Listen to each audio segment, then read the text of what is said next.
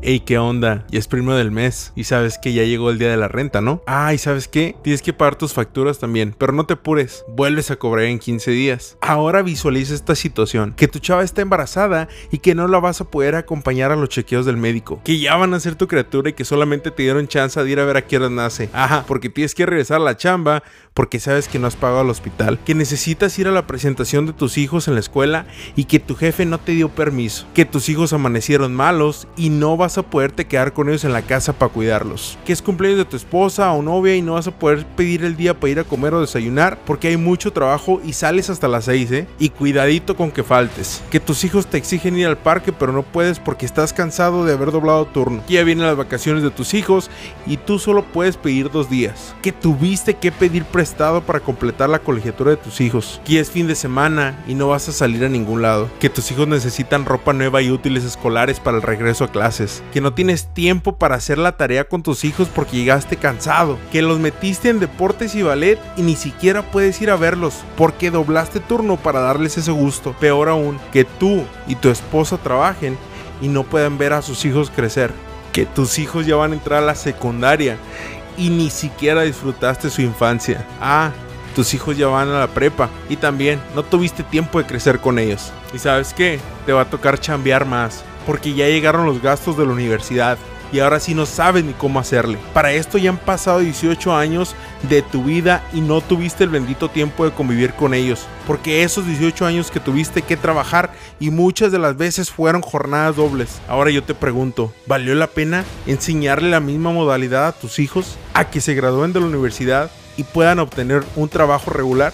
Y ahora te vuelvo a preguntar, ¿Valió la pena el no emprender? ¿Valió la pena el no dejar el miedo a un lado para lanzarte como emprendedor? Responde, ¿valió la pena? Aún estás a tiempo de emprender. Esto es para emprendedores.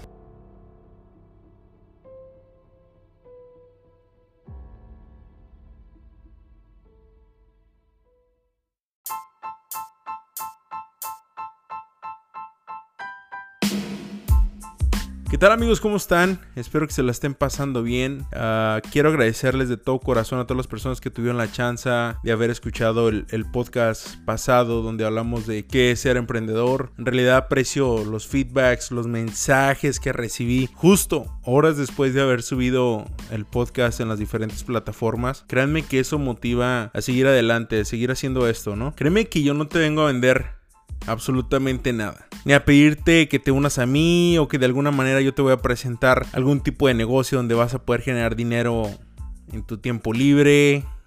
No, no, no, nada de eso. Gracias a Dios estoy bien.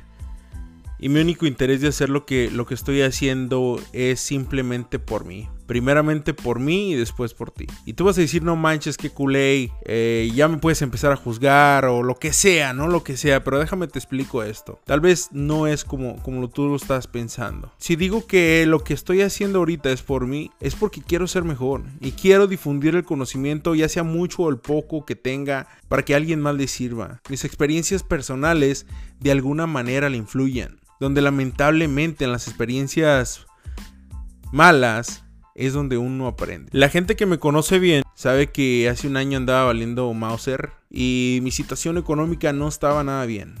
Pero igual, eso ya lo explicaré, yo creo que en otro podcast si se da o algo así. O en resumen, puedo decir que, mi cuenta de banco estaba menos cero.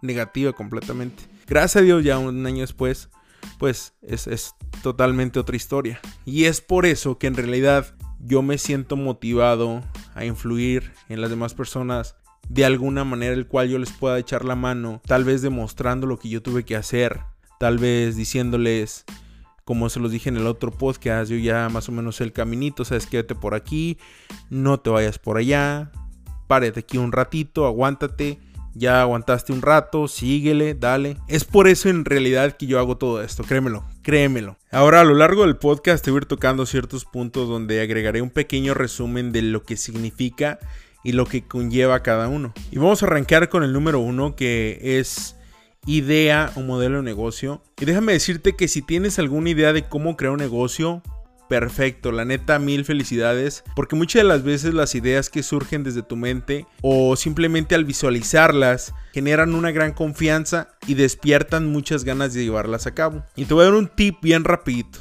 crea o inventa un servicio que cubra las necesidades de algún tipo de consumidor y siempre enfocado a un mercado bastante amplio. Un claro ejemplo, el que inventó el pop socket, ¿no? esta ruedita que se conecta o que se pega atrás del teléfono para que tú lo puedas sostener de mejor manera. Ya más o menos lo ubicas, me imagino, ¿no? Bueno, esta compañía surge de Boulder, Colorado, los cuales ellos uh, miraron dos cosas o visualizaron dos cosas y son dos puntos muy importantes. El primero, la necesidad. La necesidad de que muchas de las veces cuando tomamos nuestros teléfonos móviles tienden a, resbalarse, muchas de las veces cuando quieres hacer una selfie no lo puedes agarrar bien. Entonces cubrieron ellos esa necesidad. De ahí yo creo que se enfocaron en el mercado, a qué mercado va dirigido. Y pues obviamente todos tenemos teléfonos celulares. Entonces imagínate la gran idea que ellos tuvieron y que la están desarrollando y que la desarrollaron y que ha sido muy exitosa. Ellos se enfocaron en dos cosas muy importantes, la necesidad y el mercado al que va dirigido.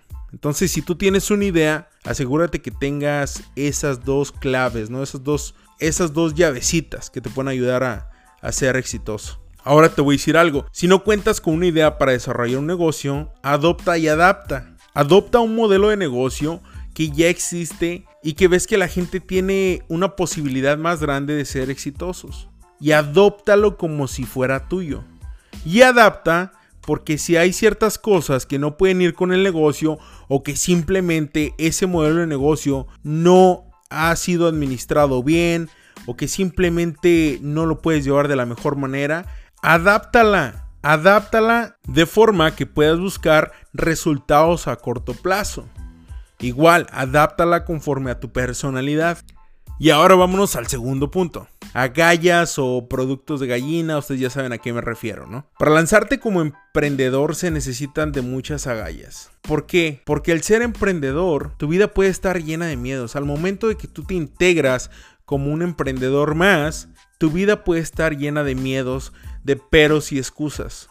Y creo que todos venimos de ahí, ¿eh? No te sientas mal para nada. Yo no conozco a alguien que me diga, yo no tuve miedo a caer, o sabes que yo no, yo, yo no tuve miedo al, al fracaso, o sabes que yo no tuve miedo a mis debilidades. Yo no conozco absolutamente a nadie. Obviamente todos tenemos ciertos temores y debemos de buscar la manera de cómo contrarrestarlos. Fácil. Aquí tengo un ejemplo bien sencillo. Que tus motivaciones sean mayores que tus miedos. Imagina la idea de emprender tu negocio a los 21 años y que para los 29 años tu estrato socioeconómico ya sea muy diferente como el que empezaste. Ya te encuentras en un nivel más arriba, que vas a vivir una casa de tus sueños o que tu misma familia sea tu motivación.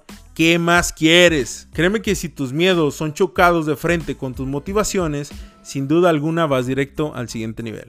Ahora vamos a hablar del tercer punto, la constancia. La constancia es muy importante y más si la aplicamos a todo lo que tiene valor para nosotros. En levantarnos todos los días con la misma actitud positiva, en eso debemos ser constantes. El saber que debemos de emplear algún tipo de marketing a nuestro negocio también, eso debe de ser constante. No puedes empezar dos meses y al tercer mes, al tercer mes ya no le inviertes en publicidad. No hay que ser constantes. El que al final del día, antes de ir a dormir, le demos gracias a Dios y de la misma manera poner nuestros problemas en Él y confiar en Él de que el día de mañana va a ser mejor que hoy. También en eso debemos ser constantes. Eso es constancia. Ahora nos vamos al cuarto punto.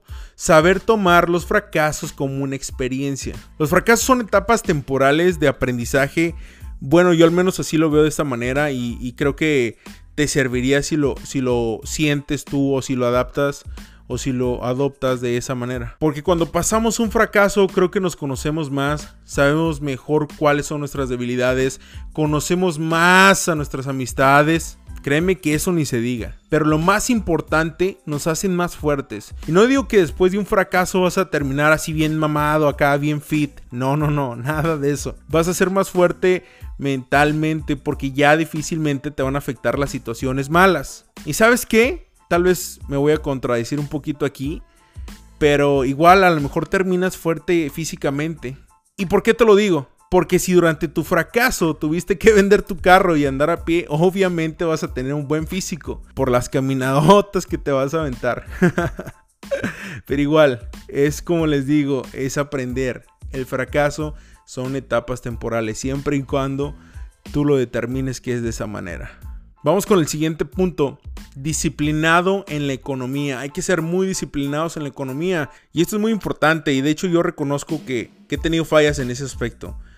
Porque al momento de que uno empieza a ganar más, queremos empezar a darnos unos lujitos extras, a irnos de vacaciones, a comprarnos el nuevo iPhone, comprar un carro del año.